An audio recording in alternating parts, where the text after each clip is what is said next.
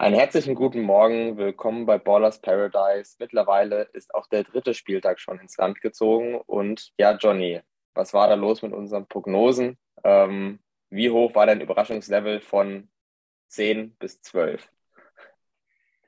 Ähm, ja, erstmal von mir ein herzliches gutes Morgen. Äh, ein herzliches gutes Morgen.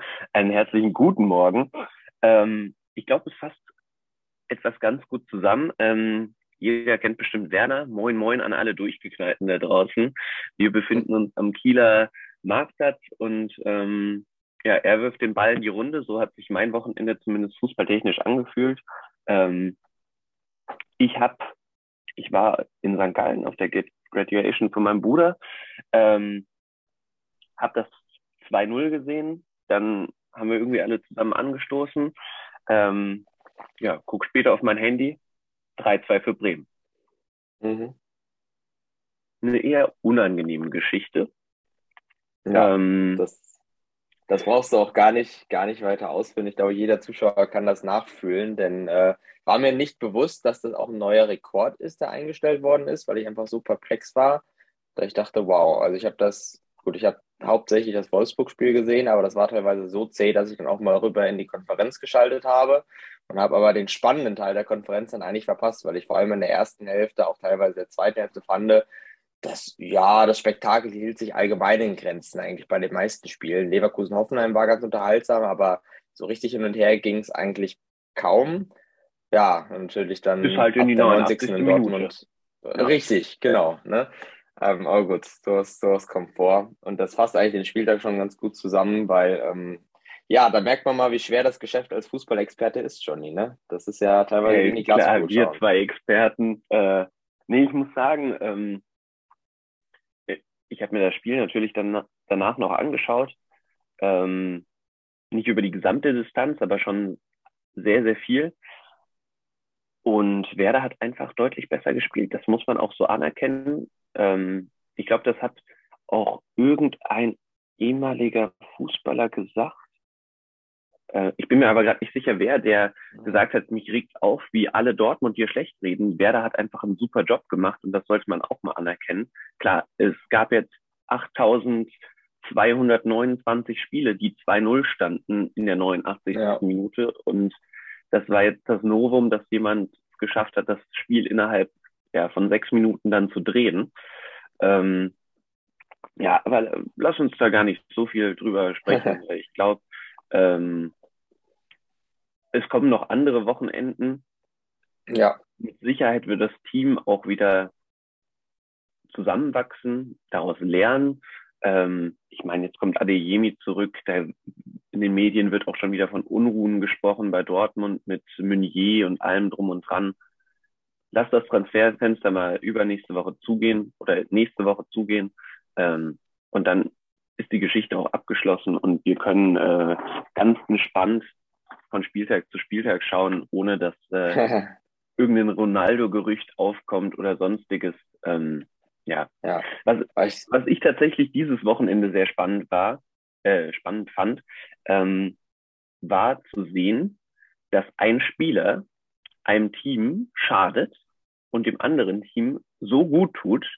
Und das ist Sadio Mané.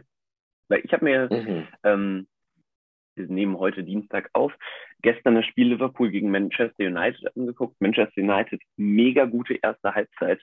Aber du merkst halt, da fehlt vorne bei Liverpool ein Spieler, der mit Tempo kommt, Alarm macht. Und ja, am Sonntag hat man gesehen, dass dieser Spieler äh, dem VfL Bochum relativ wehtun kann. Ja, ja, definitiv. Ja. Das waren auch die beiden Spiele, also ja, vor allem Bayern Bochum, wo ich ja, glaube ich, noch gesagt habe, naja, könnte auch ein Unentschieden oder vielleicht sogar ein Sieg Bochum mal rauskommen. Und dann hauen die Bayern die mal eben 7-0 weg. Ähm, das ja, war natürlich schon ein deutlicher Klassenunterschied. Ja. Generell, ja, was, was soll man dazu groß sagen? Die Bayern in bestechender Frühform. Ähm, da müssen die Gegner ja schon Angst haben, die in den nächsten Wochen auf sie zukommen. Und ich kann ja eigentlich nur sagen, dass Wolfsburg sich ja im Vergleich dazu ganz gut verkauft hat, ne? Das stimmt. 0-2. Das muss das man stimmt. sagen. Ähm, Ja, wir haben jetzt zwei Teams äh, nach drei Spieltagen mit null Punkten. Das eine Team relativ überraschend, Bayer Leverkusen. Ja. Das hätte man letzte Saison passieren müssen. Da wäre nämlich mein Trainerwechsel äh, wahrscheinlich aufgegangen.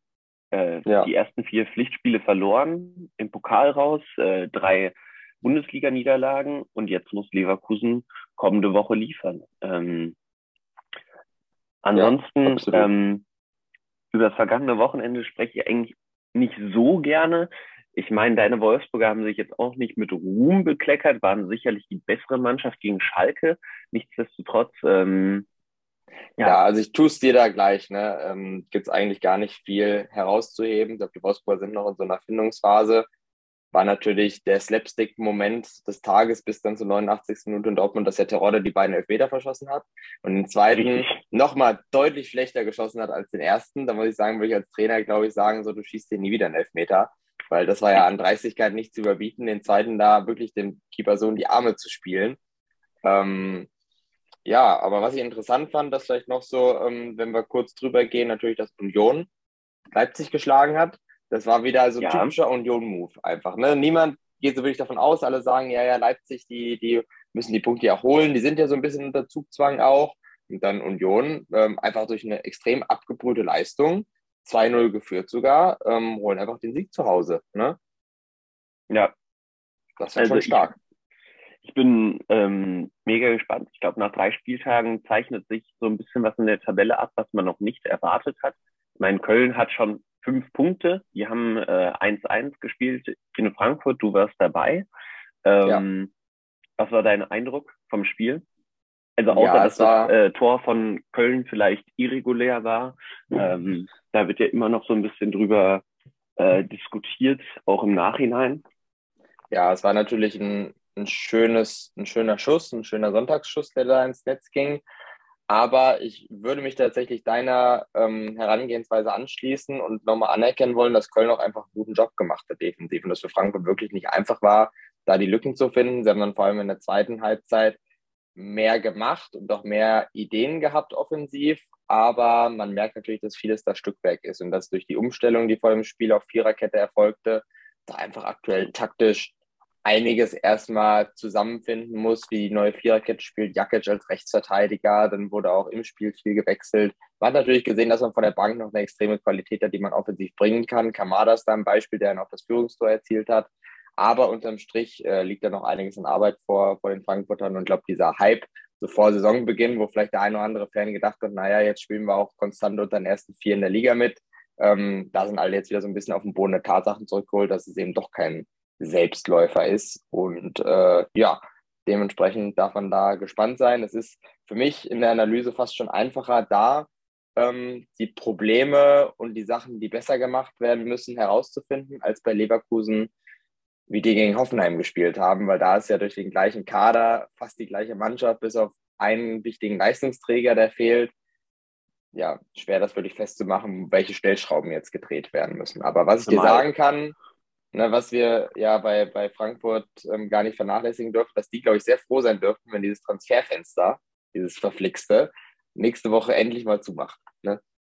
Ja, jetzt äh, steht Kevin Trapp äh, im Fokus von Manchester United, äh, was natürlich eine ne große Anerkennung ist.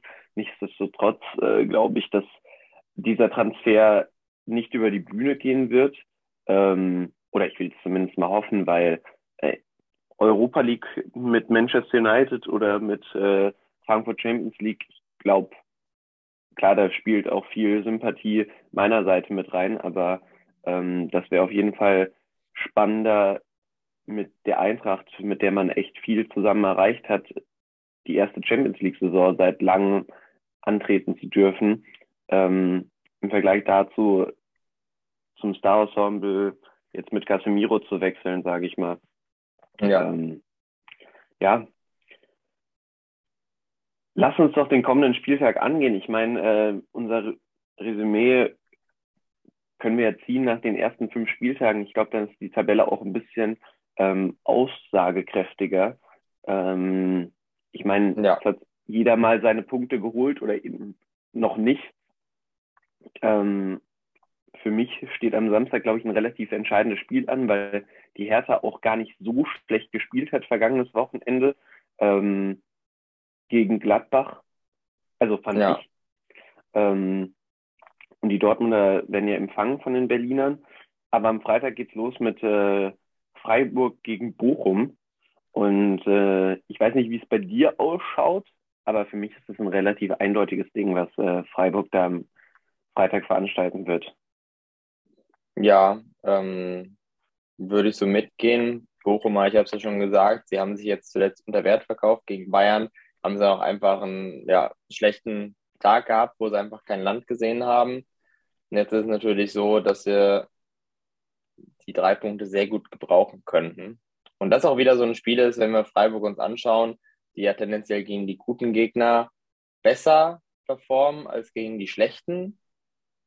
Aber nachdem ich letztes Wochenende mit meinen gewagten Prognosen da schon ein bisschen auf die Schnauze gefallen bin, äh, würde ich da jetzt auch eher mit dem Favoriten Freiburg gehen. Und ähm, wenn die das Spiel gewinnen, dann haben sie sich ja dann nach vier Spieltagen schon mal gut in der Spitzengruppe festgesetzt da oben.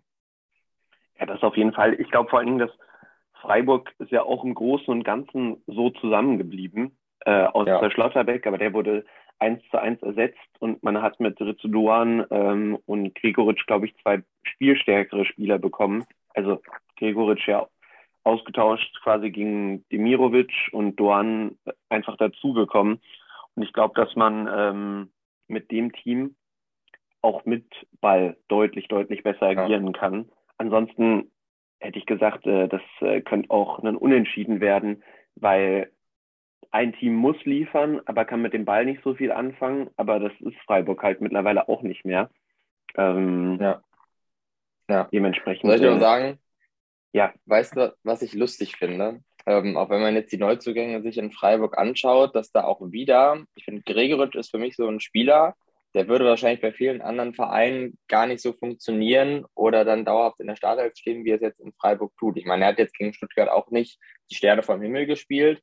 Aber wenn ich mir vorstelle, der beispielsweise, wenn der nach Wolfsburg gewechselt wäre, dann äh, würde ich dir fast Brief und Siegel darauf geben, dass der da sowas von gefloppt wäre, weil der einfach nicht in dieses Mannschaftsgefüge und auch in diese, diese, diese Atmosphäre im Verein gepasst hätte. Und dann einfach, äh, glaube ich, eher stagniert wäre oder sogar einen Rückgang seiner Leistung gehabt hätte. Aber in Freiburg hat man irgendwie das Gefühl, das ist mal wieder was, ja, da wird er tendenziell nochmal ein bisschen weiterentwickelt jetzt ähm, von Streich und äh, bekommt ja auch die Spielzeit. Da bin ich mal gespannt jetzt, wie das in den nächsten Spieltagen zu sehen sein wird, ob die Offensive noch stärker wird, noch eingespielter wird oder ob sich dann nochmal was ändert.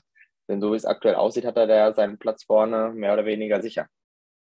Ja, äh, ich meine, bei, bei Wolfsburg siehst du es ja auch jetzt. Äh, letzte Saison die Rückrunde, Max Kruse, mega Leistungsträger. Äh, und jetzt sitzt er halt auf der Bank. Hat zwar ganz ja. gute Akzente gesetzt, sage ich mal, im Spiel gegen Schalke dann. Oder die Mannschaft hat generell besser gespielt, als er reinkam. Ja. Ähm, ich fand auch die, äh, ich weiß nicht, ob du das Interview gehört hattest von ähm, Nico Kovac vor dem Spiel ähm, mit dem Sky-Moderator, wo er gesagt hat, komm, hör auf, ihr seid doch langweilig, jedes, jede Woche dieselben Scheißfragen. Äh, ja. Ich war auch mal jung, hübsch, aber das ändert nichts daran, dass ich irgendwann auch mal auf der Bank saß, weil die Leistungen nicht mehr stimmen. Und das fand ich, äh, war schon eine mutige Herangehensweise, aber im Endeffekt hat er ja recht. Also ähm, ja.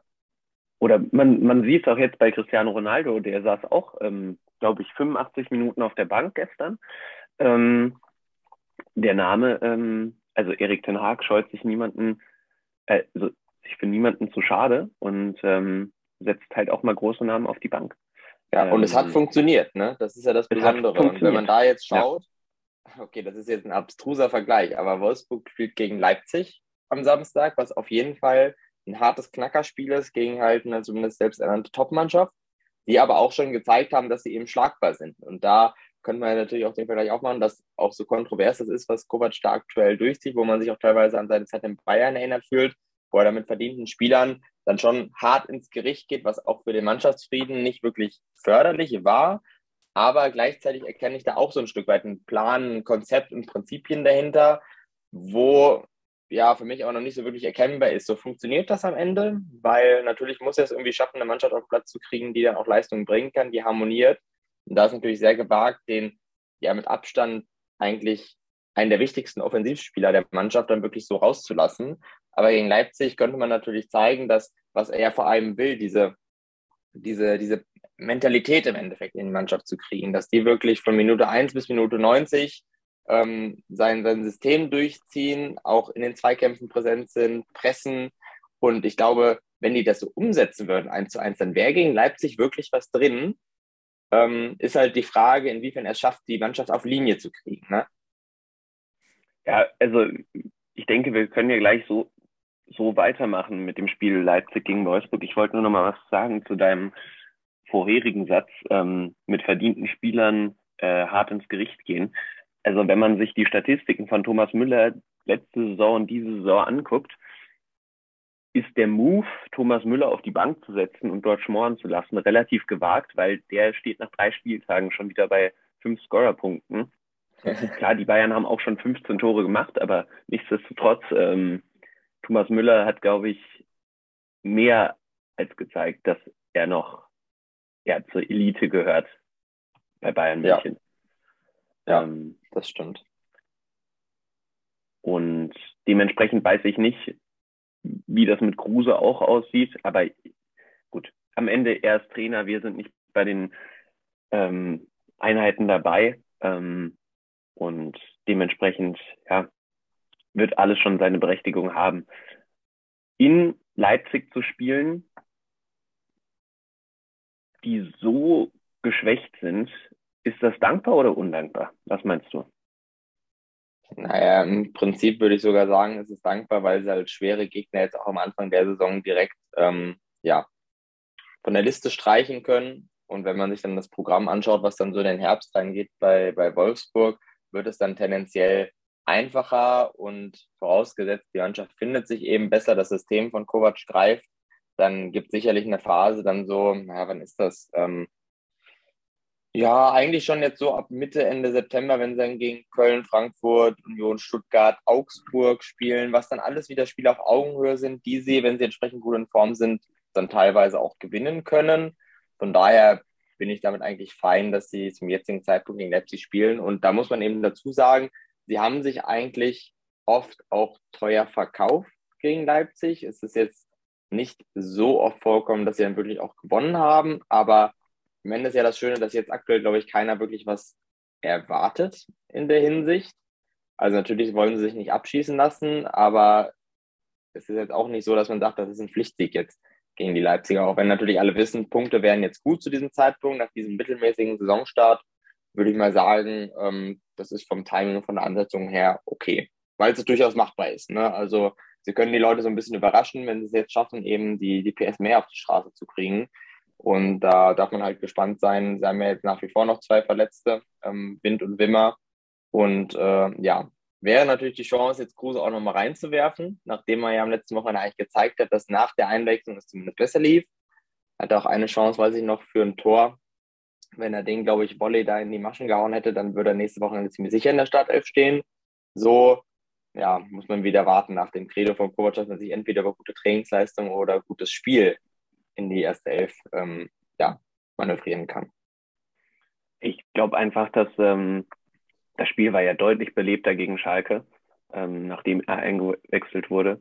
Dementsprechend halte ich es nicht für ausgeschlossen, dass die Wolfsburger vielleicht mit ihm starten. Ähm, ich tatsächlich finde, das Spiel gegen Leipzig wird halt ein ganz anderes als gegen, gegen Bremen und Schalke. Lassen wir die Bayern mal außen vor, weil äh, die spielen halt gerade auf einem ganz anderen Level. Ähm, man geht nicht als Favorit ins Match, in Leipzig. Also das fände ich ähm, ziemlich unfair, sage ich mal, äh, vermessen, sondern man geht als Underdog in das Spiel. Man, es wird nicht von einem erwartet, dass man gewinnt. Es wird auch nicht von einem erwartet, dass man das Spiel macht ab Minute eins, ähm, wie zum Beispiel gegen Bremen. Und Bremen hat halt einfach diese Saison schon gezeigt, dass sie, dass mit ihnen zu rechnen ist dass sie die 40 Punkte relativ schnell erreichen, weil die spielen sehr schönen Fußball, die sind auch als Mannschaftsgefüge zusammengeblieben. Ähm, Haben einen sehr guten Trainer, der auch sehr gut zum Verein passt. Richtig, richtig. Ich meine, wie der aus, aus sich rausgegangen ist. Also gut, ich glaube, jeder, äh, der irgendwie Bock auf Fußball hat, äh, versteht, wenn man innerhalb von sechs Minuten drei Tore macht und einen 0-2 Rückstand gegen Borussia Dortmund aufholt, dass man da komplett aus sich rausgeht. Das war mal wieder so, typisch äh, dumme, so eine dumme Sky-Frage, ne? Ähm, die, ja. danach gestellt wurde von einem der Reporter, wo ich mir auch dann dachte, was sollst du da als Trainer zu sagen?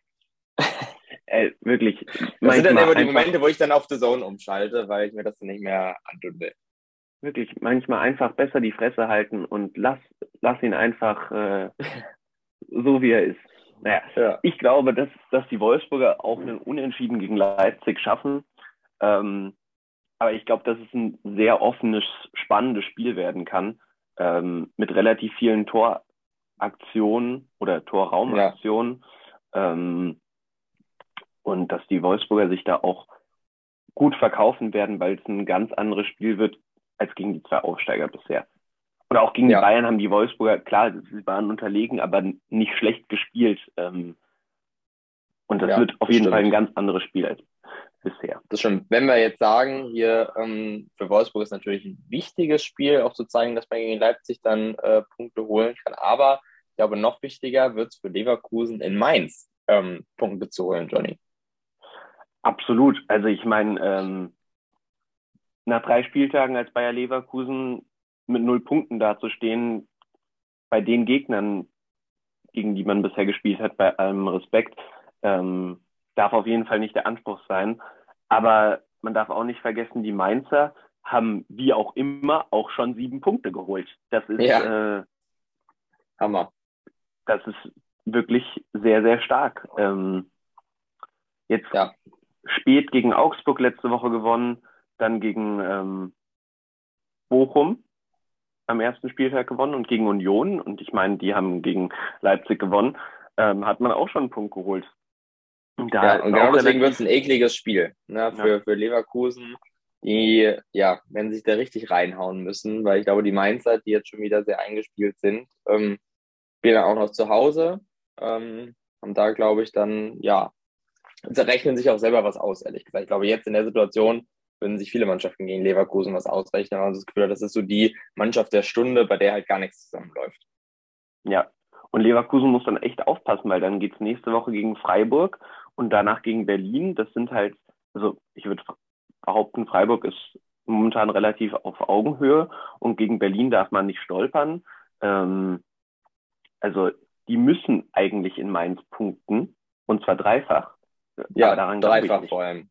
Aber da, daran glaube ich nicht, bei aller Liebe. Ähm, die müssen erstmal schauen, dass sie wieder das auf den Platz bringen, was sie letztes Jahr irgendwie Anfang der Saison geschafft haben, weil die Rückrunde war jetzt auch nicht begeisternd. Ähm, mhm. Klar, Wirtz fehlt, aber der fehlt auch schon relativ lange. Dementsprechend drei Punkte in Mainz sind Pflicht, aber ich sage, dass das nicht geschafft wird. Also uh, ich gehe eher, ja. Ich gehe eher da, davon aus, dass die Mainzer da zumindest mal ein Pünktchen mitnehmen. Ja, ich würde auch sagen, unentschieden wäre so mein Tipp in dem Fall. Gibt es denn für dich überhaupt an dem Samstagnachmittag ein Spiel, was, ähm, wo es so einen klaren Favoriten gibt, wo du eine relativ schnelle Prognose treffen würdest? An diesem Wochenende? Ja. ja Speziell am Samstagnachmittag.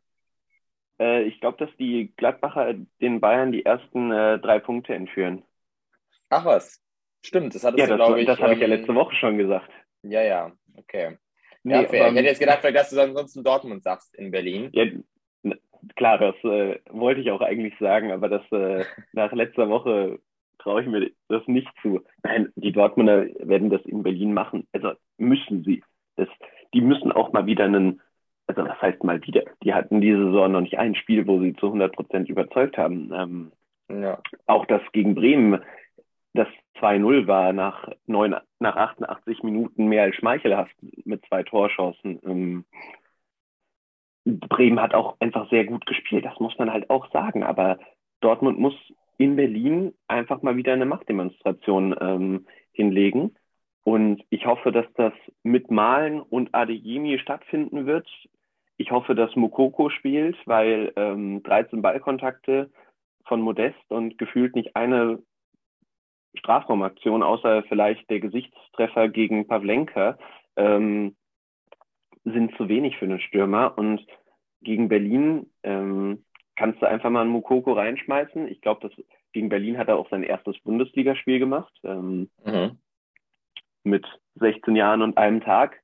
Ähm, dementsprechend glaube ich, dass, äh, das heißt, ich glaube, Dortmund wird es am Samstag gewinnen. Da bin ich fest von überzeugt. Und ja, sie müssen halt wirklich was auf den Platz bringen. Das ist mein, mein Wunsch. Ähm, ich glaube, äh, was man noch zu Samstag sagen kann, ähm, ich glaube, dass Mats Hummels momentan der stärkste Innenverteidiger bei Borussia Dortmund ist. Mhm. Das wäre jetzt meine Frage gewesen noch. Was ähm, kannst du noch mal ein bisschen erläutern, was jetzt die Situation bei Niklas Süle ist? Aktuell ist der fit genug für die erste Elf? Ähm, macht das überhaupt einen Unterschied, ob er fit genug ist oder ja, ist er eben aufgrund auch der Formstärke von Hummels momentan eher für die Bank einzuplanen? Also ich meine, er war jetzt, äh, glaube ich, verletzt die letzten zwei Wochen. Ich weiß mhm. nicht, was genau er hatte. Und äh, in den Medien wird sich schon wieder darüber lustig gemacht, dass äh, sein Trikot relativ stramm sitzt, also dass er wieder Gewichtsprobleme hat. Also nichtsdestotrotz ist er ja ein sehr, sehr guter Innenverteidiger. Ähm, ich bin, ich bin gespannt. Vielleicht versucht das auch einfach mal mit einer Dreierkette. Ich meine, oh, wenn nicht jetzt, wann dann?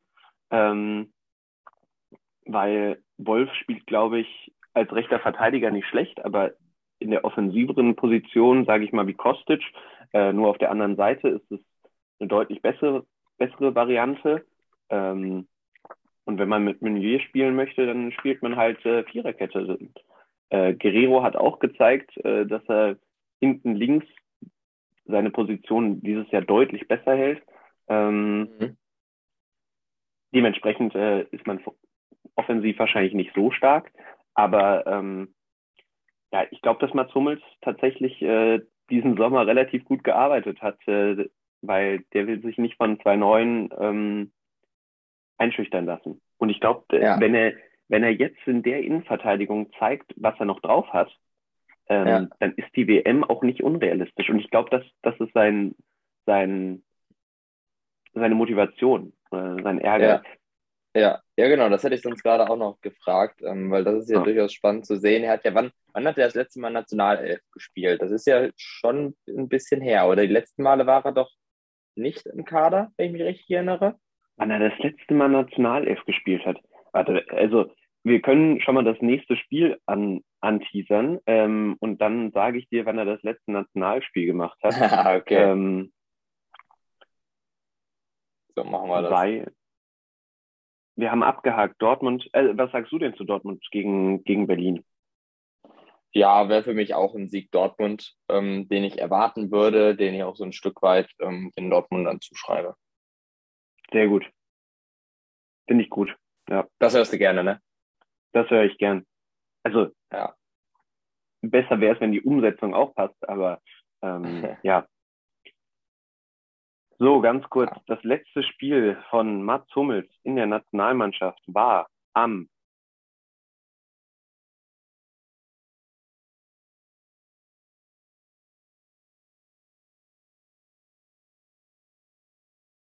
ein, es war 2021 im Juni im Testspiel gegen Lettland. Ich hätte tatsächlich gedacht, dass es. Und davor war er 2018 gegen die Niederlande äh, das letzte Mal im Kader. Also er war zwischenzeitlich mal zwei Jahre nicht dabei und dann gegen Lettland im Freundschaftsspiel. Ach, ja. Krass, dann hat er bei der EM selber nicht gespielt. War das so? Ähm, tatsächlich hat er bei der EM selber äh, Hei, hei, hei. Ich sag's dir. Äh, bei der Europameisterschaft, ah nee, doch, da hat er gespielt, aber die wurde unten drunter angezeigt. Aber mhm. bei der EM-Qualifikation war er komplett nicht dabei. Bei der Nations League war er 2020 äh, nach Juli nicht mehr dabei. Mhm. Ähm, Na gut, okay. Das ist natürlich schon ein Statement, ob er dann boah, ob er es dann wirklich schaffen könnte, jetzt bei Frick nochmal auf den WM-Zug aufzuspringen, das ist natürlich, also da müsste er echt krass performen jetzt. In den nächsten Monaten, wenn er natürlich es schaffen würde, Süle dauerhaft so ein bisschen hinter sich zu halten, wer weiß.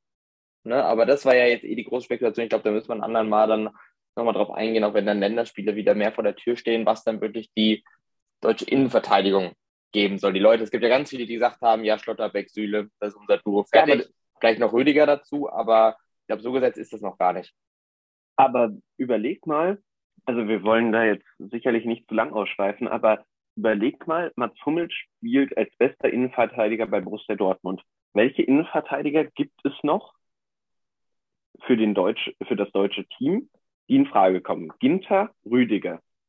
Ja. So, und dann musst du auf die drei Verteidiger von Dortmund schauen, würde ich behaupten. Ja. Und dann, und dann war es das eigentlich schon im Großen und Ganzen. Klar, Klostermann, Halstenberg und so, die sind auch sicherlich noch alle dabei. Aber mir fällt sonst spontan kein Spieler ein nach Ginter und Rüdiger, die ähm, Robin Knocher fällt mir noch ein. Meinst du echt?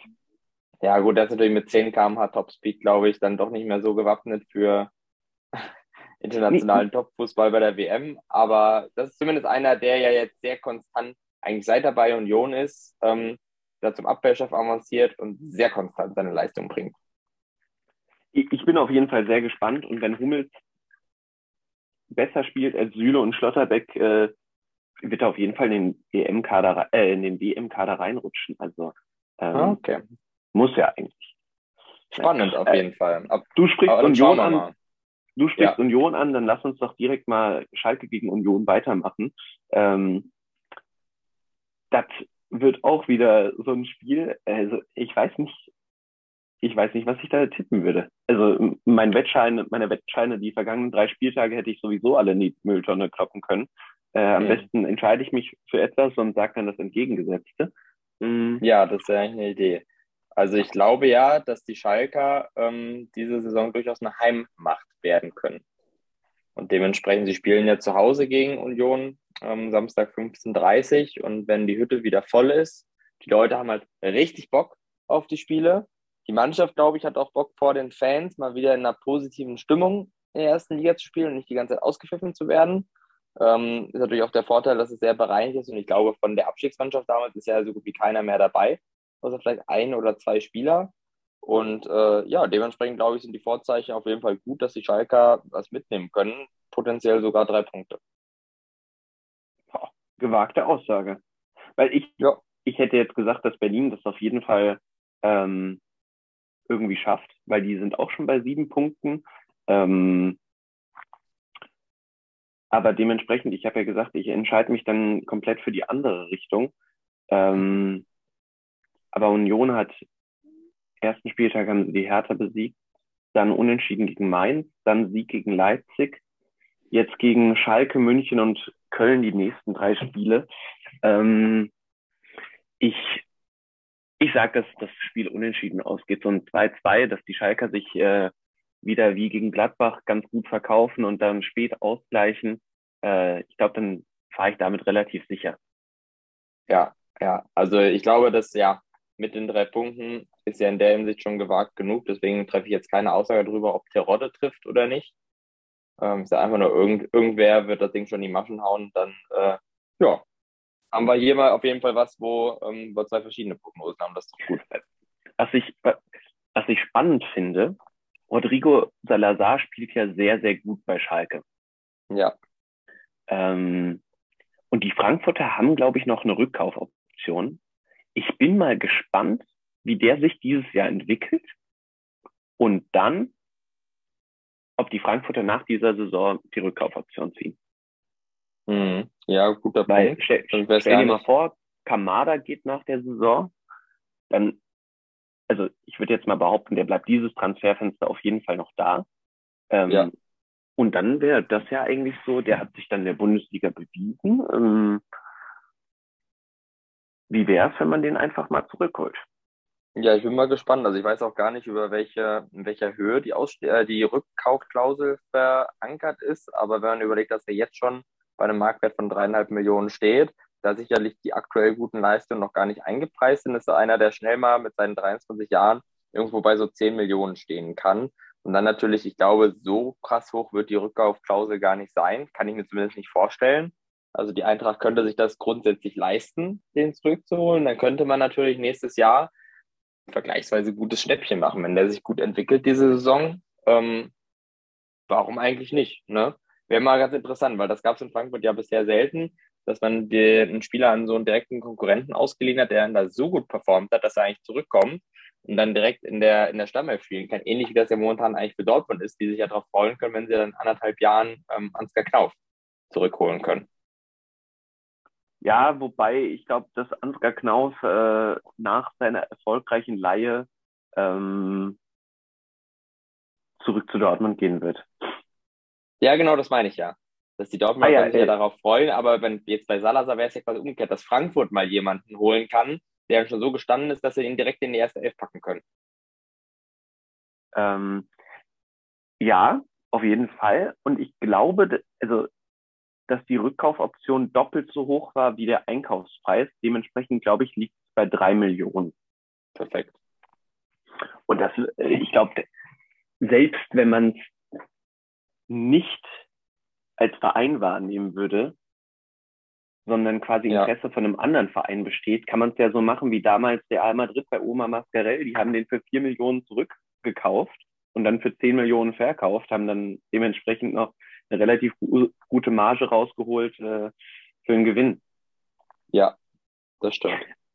Aber ich meine, je, je älter die Saison wird, desto spannender werden auch Laien, Rückkaufoptionen, ähm, generell Optionen, ob das, ob Spieler bei dem Team bleiben. Dementsprechend äh, spielen wir da jetzt mal nicht zu viel drüber, sondern ja. beschäftigen uns, ich würde behaupten, mit der Wundertüte bis Samstag nachmittags um 15.30 Uhr Hoffenheim gegen Augsburg. Mhm. Also ist ja. es für dich eine Wundertüte? Ja, ähm, schwierig. Puh. Also da würde ich ja tendenziell mit Hoffenheim gehen, weil ich glaube, sie haben in Leverkusen gezeigt, dass sie jetzt doch von Spieltag zu Spieltag also besser spielen und aber vor allem auch immer ganz konkret aus ihren Fehlern vom vorigen Spieltag lernen. Ähm, das fand ich sehr beeindruckend. Und jetzt, wo die Verteidigung, glaube ich, auch wieder mehr in ihrer Bestbesetzung spielen kann und nicht mehr in den ersten beiden Spieltagen noch viel rotiert werden muss, sehe, äh, sehe ich sie dann tendenziell auch noch stärker werden, was dann halt ja auch keine guten Nachrichten für die Augsburger sind. Also ich fand, die Augsburger haben sich auch gegen Mainz nicht so schlecht verkauft. Klar, haben ein sehr spätes Gegentor bekommen, aber da ist die Liga halt sehr ausgeglichen im Mittelfeld, würde ich behaupten. Ähm, ja. Und Hoffenheim hat einfach gegen Leverkusen gezeigt, dass sie Stand jetzt auf jeden Fall mal eine Nummer besser waren. Ähm, und die spielen zu Hause, das ist zwar bei Hoffenheim nicht so aussagekräftig, aber ähm, ja, ich, ich glaube, dass die Augsburger sicherlich äh, auch in Führung gehen können, aber die Hoffenheimer haben, glaube ich, diese Saison auch schon gezeigt, dass sie mit sowas umgehen können, sowas umdrehen. Ähm, gegen Bochum war das ja der Fall, oder? Ja. Wenn ich mich nicht irre. Genau, von 2-0 ähm, auf 3-2. Genau. Ähm, ja, das ja, also ich bin äh, bei, bei Hoffenheim bin ich ja auch mal gespannt, wen ich aktuell sehr gerne sehe, ist der Christoph Baumgartner der österreichische ja, Mittelfeldspieler, der auch ähm, nochmal eine gute Entwicklung gemacht hat und jetzt in den letzten Spielen immer auch so ein zentraler Faktor war. Ja, hat auch das 1-0 am vergangenen Wochenende gemacht, ähm, oder? Ja. Ja, ja. also ich, ich würde mit dir mitgehen und Hoffenheim sagen. Ähm, und dann kommen wir zum, zum Abendspiel oder zum Spätnachmittagsspiel. Genau. Äh, da habe ich ja schon gesagt, also überhaupt drüber nachzudenken, ob die Münchner gewinnen, macht ja für mich gar keinen Sinn. Die Gladbacher werden das machen.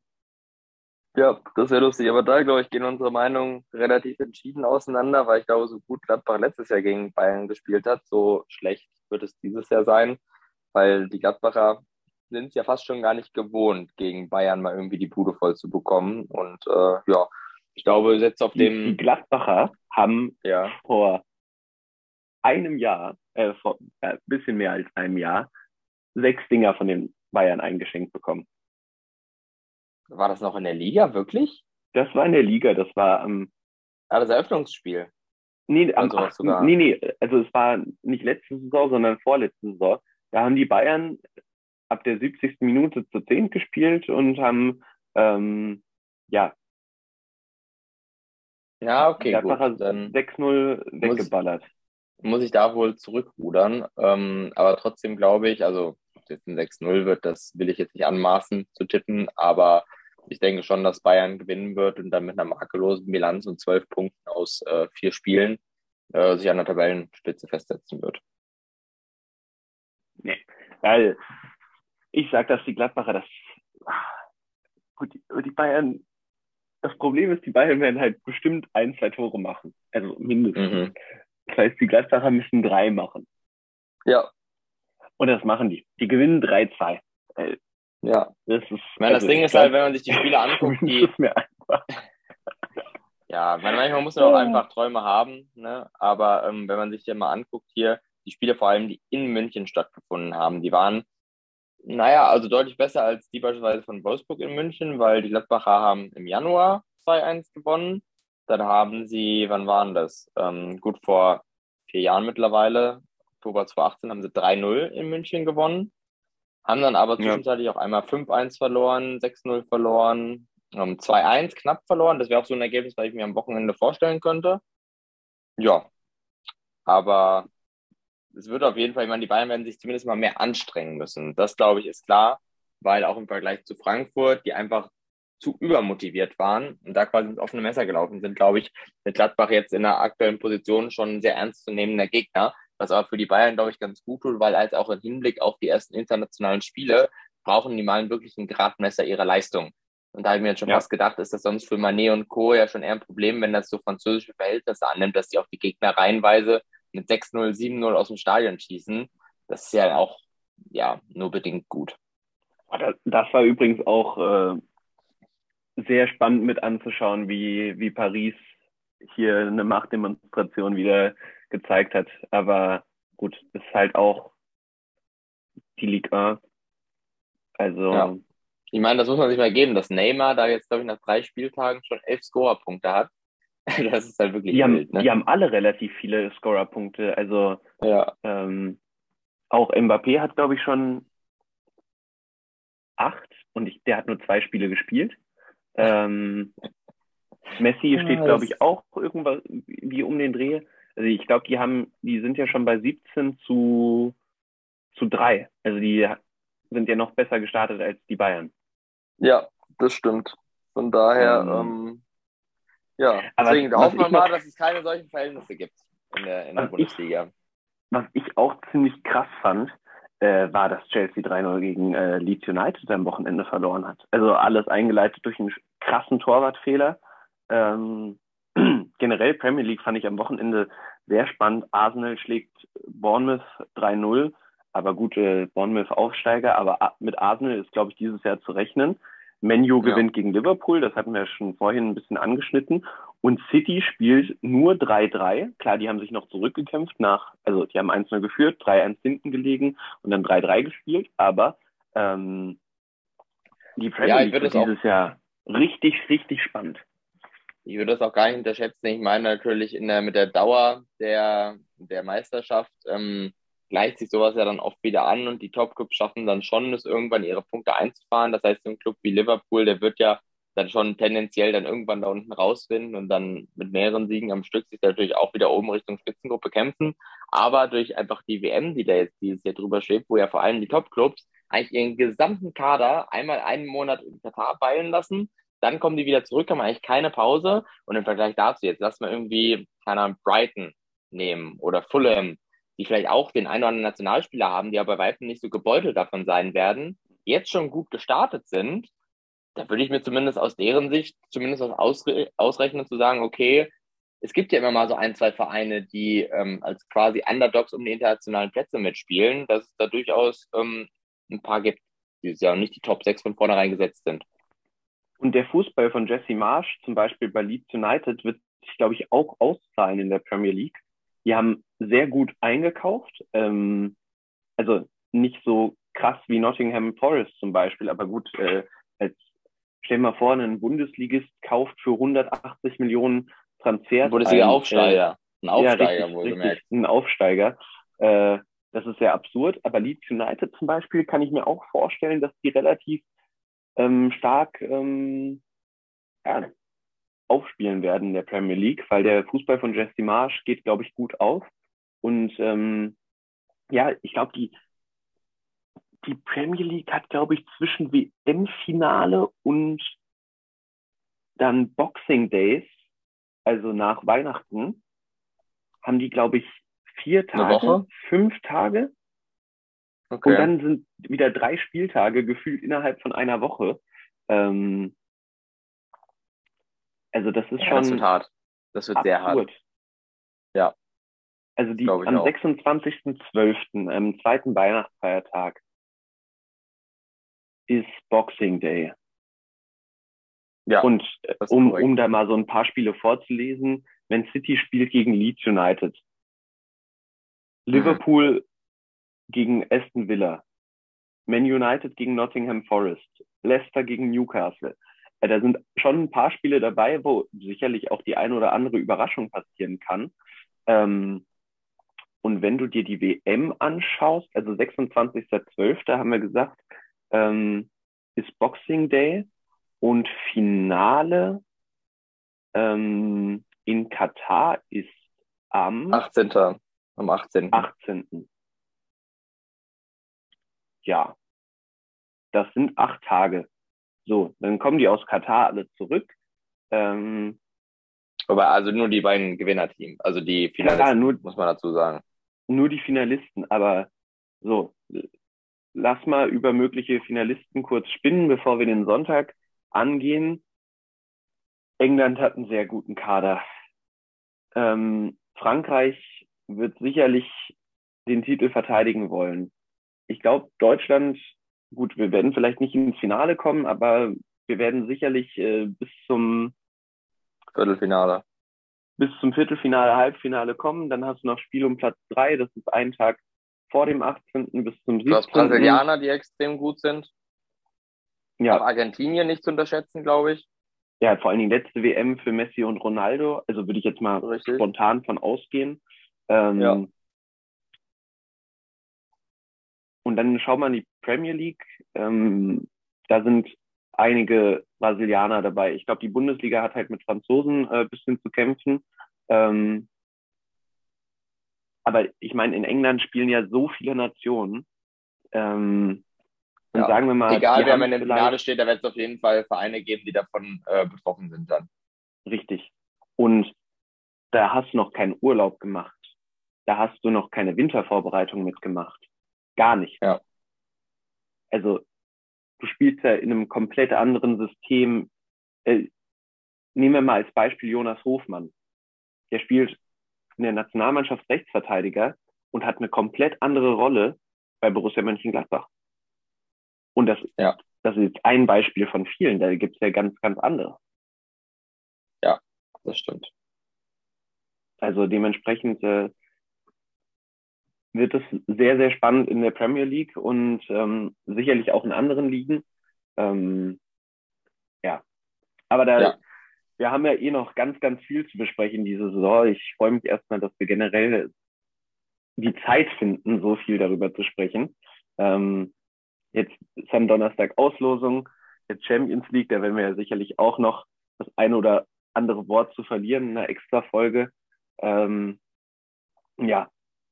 Da bin Aber, ich schon sehr gespannt. Und dann muss man ja gucken, die Spiele, die am Sonntag noch ähm, auf sind.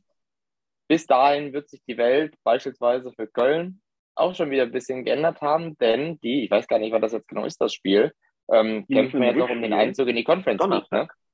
Donnerstag. Donnerstag. Antreten. Also da ist wirklich der Tag der Wahrheit für die. Genau, weil ich glaube, Freitag ist ja dann die Auslosung für Euroleague und. Genau, genau. Und Conference ja, ne? Ja. Genau. Und dementsprechend äh, wird, das dann, wird das dann spannend, weil erstmal auf den ersten Blick ist natürlich Köln-Stuttgart ein Spiel, wo ich sagen würde, gut, ähm, Köln, die ja eigentlich gut in Form sind, wo sich die Mannschaft gut gefunden hat, können da tendenziell schon auf drei Punkte schielen, aber genauso wie es jetzt am Wochenende gegen Frankfurt war, wenn du halt aus so einer englischen Woche kommst und einem potenziell sehr frustrierenden Abend in Ungarn, muss man ja leider sagen, nachdem sie selber eine schlechte Ausgangsposition jetzt eingebrockt haben, ja, bin ich mal gespannt. Also das entscheidet so ein bisschen über W, also Freud und Leid bei den Kölnern, ob sie es schaffen, das noch zu drehen und dann auch die Einnahmen der Gruppenphase und sowas generieren können oder der Europatraum sehr schnell ausgeträumt ist, die Saison. Was der Liga sicherlich äh, gut tun würde, sage ich mal, für die Kölner, weil die Dreifachbelastung mit der angesprochenen WM, das tut mir zwar leid, dass wir das immer wieder ansprechen müssen, aber das darf man, glaube ich, nicht unterschätzen, ähm, dass ja, dass sehr, sehr viele Spiele werden dieses Jahr. Mit ja, wenig Pause. Das stimmt. das stimmt. Aber da vielleicht, weil das ja einfach so ein bisschen zusammengehört, ähm, um das Spiel gegen Stuttgart einschätzen zu können, wie glaubst du, geht es denn am Donnerstagabend aus? Ich, ich glaube, die Kölner hatten jetzt halt echt Pech, dass sie zu zehn waren relativ früh. Ich glaube, dass die Kölner das noch umreißen werden. Es gibt keine Auswärtstorregel mehr. Ähm, und ein Tor werden die Kölner schon aufholen. Über mhm. 90, respektive 120 Minuten. Mhm. Aber wenn okay. es über 120 Minuten geht, muss ich sagen, glaube ich nicht, dass, dass sie gegen Stuttgart gewinnen werden, weil das ist dann doch schon ein bisschen zu viel. Aber ich traue den Kölnern schon einen Sieg zu, daheim gegen Stuttgart, ähm, mhm. die ja auch bisher noch nicht so performt haben. Ähm, ja, eben. Und ich, wenn wir mal kurz schauen wollen, wo, nach drei Spieltagen kannst du ja schon mal ein kleines Fazit ziehen, äh, wer vielleicht so am sechsten, siebten Spieltag den Stuhl hergeben muss. Und da ist für mich Stuttgart äh, ein, ein Kandidat. Das war letztes Jahr schon zu Saisonende in der Debatte. Ähm, klar, durch diese letzten Minuten am letzten Spieltag war da natürlich sehr, sehr viel Euphorie. Ähm, aber ich muss sagen, der Stuhl in Stuttgart wird, wenn man gegen Köln verliert und wenn man sich die weiteren Spiele anguckt, ähm, sehr, sehr wackelig. Mm, da bin ich mir ehrlich gesagt nicht so sicher. Das ist generell eine schwierige Frage zu beantworten, welcher Club am ehesten den Trainer rausschmeißt, weil da gibt es für mich jetzt keinen offensichtlichen Kandidaten, außer natürlich die, die jedes Jahr in der Verlosung sind, wie Wolfsburg beispielsweise. Ähm, ja, oder auch Hertha, aber. Oder Schalke, weil Christoph, also Kramer. Ich hatte diese Woche gelesen, Schalke hat, glaube ich, die schlechteste Zweikampfbilanz bisher mit 36 mhm. Prozent oder sowas in den ersten drei Spieltagen. Kann es mhm. sein? Ja, Aber ich, bin, mir, ich so bin mir nicht ganz sicher. Weder bestätigen noch ähm, ja, verneinen. Ähm, aber gibt es für mich jetzt aktuell noch keinen offensichtlichen Kandidaten, ehrlich. Aber ja, auch bei Stuttgart, ich meine, ich muss sagen, liegt auch daran, dass ich, glaube ich, ein bisschen Sympathie für das Konstrukt hege, dass ich auch glaube, dass Pellegrino Materazzo ein, ein, guter Fit ist für die Mannschaft und die Mannschaft jetzt auch nicht. Also, was willst du da rausholen? Ich finde, die Mannschaft ist auch jetzt einfach nicht so mega stark einzuschätzen, sodass ähm, es realistisch für die halt um die Plätze irgendwie 10 bis 16 geht. Und ich meine, gut, aktuell sind sie 12, da haben immerhin erst ein Spiel verloren das ist halt immer das Problem bei Unentschieden. Da stehst du halt am Ende da und das ist so ein bisschen bis der Gelackmeierte. Deswegen ja. halt auch gegen Köln Unentschieden, den nicht viel bringen würde. Aber auf der anderen Seite, glaube ich, ist es auch noch lange nicht so, dass da irgendwie die Alarmglocken schrillen würden. Ja. Ja gut, also ich, ich glaube, dass die Kölner, wenn sie nicht über 120 Minuten am Donnerstagabend ran müssen, ähm, gegen Stuttgart gewinnen werden. Mhm, okay. Ähm, ja, ich glaube, ich, ich glaube, tatsächlich wird ein Unentschieden. Okay. Würde ich mal sagen. Ja. Ja, Unentschieden wäre für mich am Spätabendspiel, äh, Spätabend, äh, am frühen Abendspiel dann angesagt, ähm, weil da möchte ich mich nicht auf einen Gewinner festlegen. Wahrscheinlich ja. würde ich, wenn, wenn nicht so viel Sympathie für die Frankfurter da wäre, hätte ich wahrscheinlich Sieg Bremen getippt, ähm, weil die Bremer schon sehr, sehr stark einzuschätzen sind, finde ich. Also die haben in all ihren Partien bisher, also für die fünf Punkte, die sie geholt haben, sehr, sehr viel gemacht. Ähm, ja, wobei ich da sind eben noch nicht sicher. Ja, das stimmt. Wobei ich da bei dem letzten Spiel des Spieltages, das passt glaube ich auch so als abschließendes Argument meinerseits ganz gut, ähm, auf den Faktor setzen würde, dass sich die Trends, die wir jetzt an den ersten drei Spieltagen erkennen, nicht einfach so verstetigen werden, sondern dass auch im, im Sinne der Ausgeglichenheit der Liga ähm, auch sozusagen die, die Mannschaften, die jetzt noch nicht so gepunktet haben, teilweise zurückschlagen und Frankfurt einfach, weil sie die Punkte brauchen weil, glaube ich, jetzt jedes Spiel immer dann die Situation ist, ja, wann holen sie denn endlich mal die drei Punkte? Ähm, jetzt gegen Bremen, glaube ich, ähm, ja, ich mir durchaus vorstellen könnte, dass sie da gewinnen. Einfach weil Bremen ja jetzt auch nicht, auch wenn sie gut in Form sind, jedes Spiel gewinnt oder einen Punkt holt und die ja auch irgendwann mal ähm, jetzt verlieren müssen. Und wenn Frankfurt dann drei Punkte holen würde, wären sie genau auf dem gleichen Level wie Bremen danach, beide mit fünf nach vier Spieltagen und auch im Sinne der Ausgeglichenheit der Liga würde das, glaube ich, passen, weil dass solche Vereine, die gut gestartet sind, jetzt dann äh, direkt weiter durch die Decke gehen. So sympathisch das Bremen jetzt gemacht hat, wäre, glaube ich, da meine Prognose, dass die Frankfurter diesen Sieg auch einfach mehr brauchen aktuell, die drei Punkte auch irgendwie schaffen zu holen. Frag mich aber nicht wie. Das könnte ein sehr zähes Spiel sein, wo sie irgendwie, ich weiß auch nicht, wer dann das Tor schießen wird bei denen, ähm, von den 86 Stürmern, die sie momentan im Kader haben. Aber ja, das wäre so mein, mein Tipp, dass die Frankfurter drei Punkte holen. Würde ich auf jeden, also würde ich mich auf jeden Fall freuen. Ich glaube, dass es ein sehr gutes Fußballspiel wird. Ich glaube auch generell, dass ähm, ja, dass wir ein sehr schönes Wochenende vor uns haben. Ja. Ähm, ich meine, jetzt am am Donnerstag werden wir uns ja sicherlich dann nochmal hören, beziehungsweise Freitag werden wir uns sicherlich nochmal hören und über den Donnerstag ähm, sprechen, was da ja. bei der Auslosung rauskommt. Lass uns mal so ein bisschen was anteasern. Wir haben die Lostöpfe, ähm, wenn du sie dir mal kurz vor Augen führst. Ja. Lostöpfe Champions League für diese Saison. Ähm, ja, natürlich Top 1 ist was, was vor allem für ja, Dortmund interessant ist. Und ich glaube für, wer war der vierte Verein nochmal? Le also Leverkusen und Leipzig? Leipzig, genau. Ja. So, wir haben in Lostop 1 haben wir Real Madrid, Eintracht Frankfurt, jeweils Champions League und Europa League Sieger, ähm, Bayern München, Manchester City, Paris, Porto, Milan und Ajax. Also was ich hier meinen italienischen Freunden gesagt habe, äh, weil wir hatten es auch schon darüber, ähm, ich wünsche mir dieses Jahr für Dortmund eine schwere Gruppe, weil letztes Jahr, ich will nicht sagen, es war zu einfach, aber die Erwartungshaltung war zu groß und da kannst du nur verlieren. Und dementsprechend kam auch viel, also relativ viel ähm, ja, Kritik auf das Dortmunder Team. Ja, Los Dementsprechend würdest du dir Real Madrid wünschen oder ähm, welche Mannschaft da oben? Ähm, also City wünsche ich mir nicht. Ich glaube, dass Milan ein sehr starker Gegner ist. Ähm, das wäre auch cool, weil nach Mailand habe ich es nicht weit. Da würde ja. ich mir auf jeden Fall das Spiel angucken gehen. Äh, an einem Dienstagabend hoffentlich dann. Also ich würde mir schon wahrscheinlich so Mailand, Paris oder Real wünschen in mhm. Lostop 1. Ähm, in Lostop 2 Atletico. Atletico. Immer, ne? Immer gut. Oder Barcelona wäre natürlich auch ein schöner Gegner.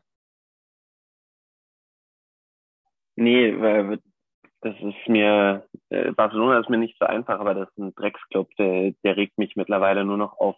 In Lostop 2, um das mal kurz äh, zu überfliegen, Barcelona, Atletico Madrid, Sevilla, Liverpool, Chelsea, Tottenham, Leipzig und Juventus. Oh, Juve Juventus, wenn Mailand nicht klappt, wäre natürlich top.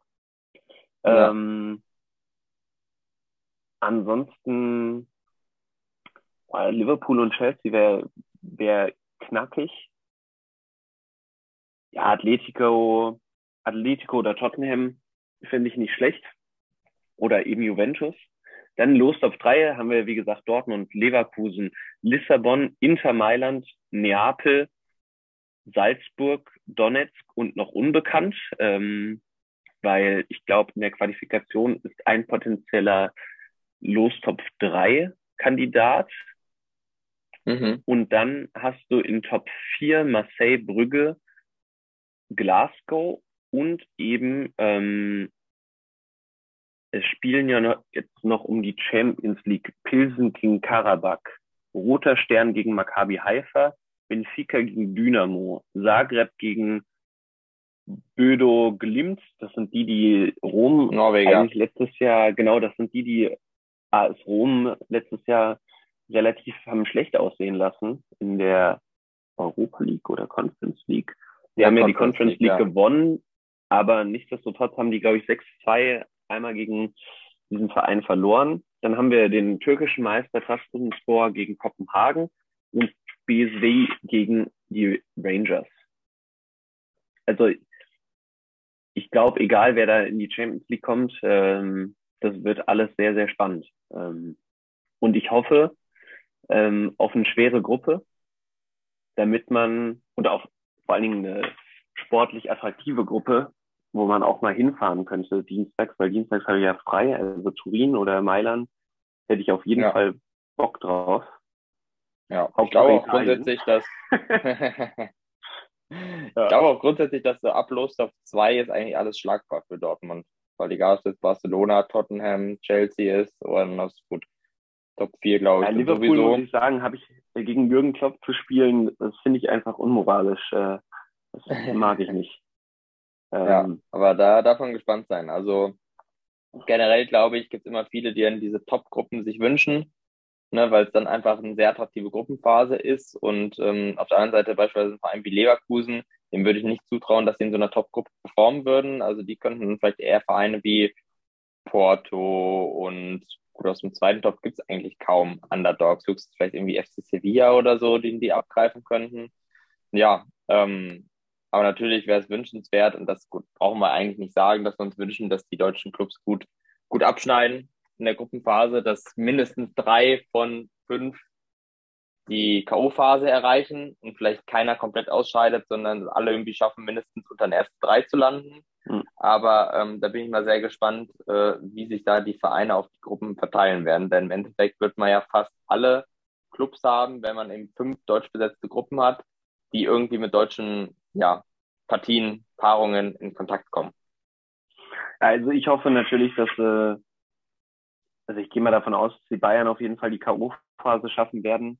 Die Dortmunder müssen es dieses Jahr schaffen, allein aufgrund der Einnahmen. Also ich glaube auch, dass für die Dortmunder ein mögliches Viertelfinale nicht auszuschließen ist.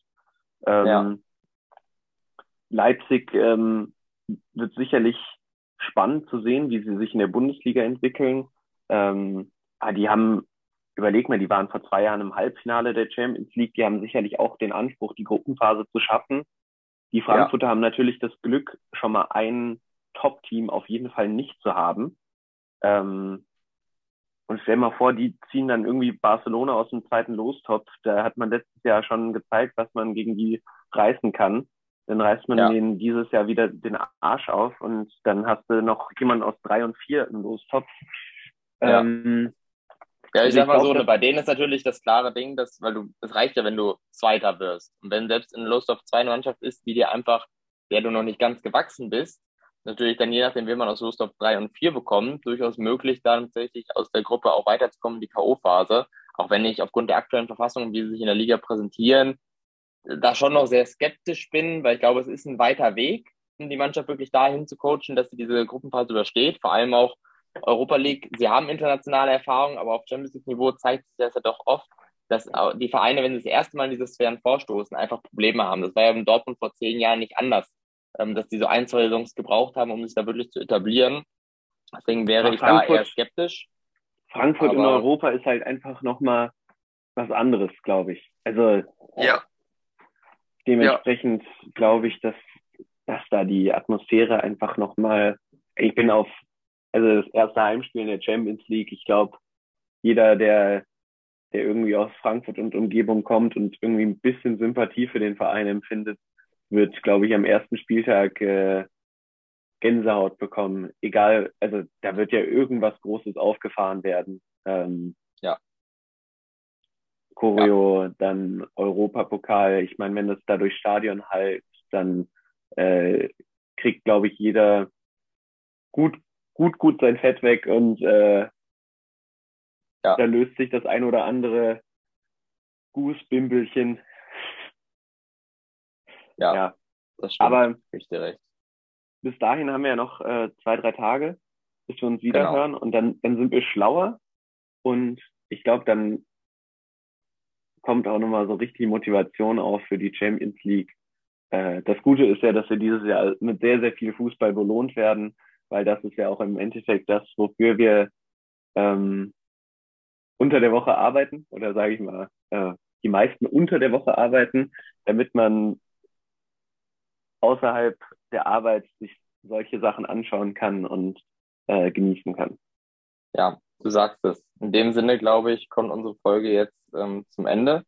Ihr seht schon, also wir haben direkt schon eigentlich die Themen für die nächsten Folgen äh, skizziert, dass neben dem, was in der Bundesliga passiert, wir gezwungen sein werden, auch über den Tellerrand hinauszuschauen ähm, und sowohl unsere deutschen Vertreter international zu begutachten, als natürlich auch weiter zu verfolgen, was so in den anderen Ligen im Groben vor sich geht. Wir haben jetzt ein paar Wochen durchgehend Ligafußball vor uns.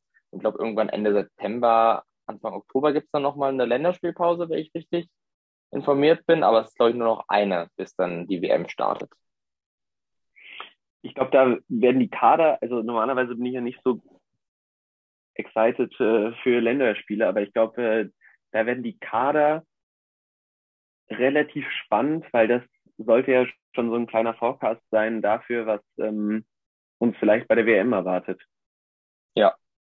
ja Dementsprechend appellieren wir mal an die Spieler, dass, dass das lustig wird, äh, dass das spannend bleibt, dass alle Gas geben. Und ja. vielleicht werde ich ja recht haben mit meiner Prognose, Mats Hummels fährt mit zur WM. Das wäre Wenn er seine Leistung so, so hält. Ja. ja, das stimmt. In dem Sinne, wir hoffen, es hat euch Spaß gemacht, genau wieder zuzuhören. Johnny, es war auf jeden Fall eine Freude, ähm, wieder hier diskutieren zu können. Ich hoffe, diesmal wir haben unsere Prognosen ja so einen Ticken mehr zurückgehalten. Ich hoffe mal, dass wir nächstes Wochenende nicht so schlecht aussehen wie am vergangenen. Unsere Tipps ein bisschen mehr aufgehen. Aber ich habe auf jeden Fall, ähm, ja, bin sehr interessiert daran zu sehen, wie dann die Spiele äh, laufen. Wie gesagt, meine allgemeine Prognose, Trends werden sich jetzt nicht alle verstetigen, quasi von den Überraschungsteams. Also, dass die Vereine jetzt gezwungen sind zu punkten. Ich glaube, die werden auch punkten, dieses oder nächstes Wochenende.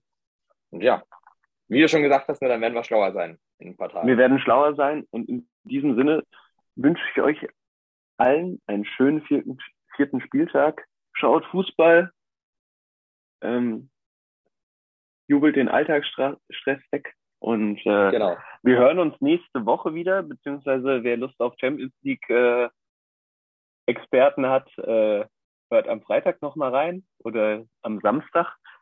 Ähm, wird sicherlich auch lustig. Wir freuen uns. Korrekt, so sieht's aus. Mach's gut, Johnny. Bis zum nächsten Mal. Mach's gut, Niklas. Gut Kick in die Runde, sonst musst du es sagen. Dieses Mal mache ich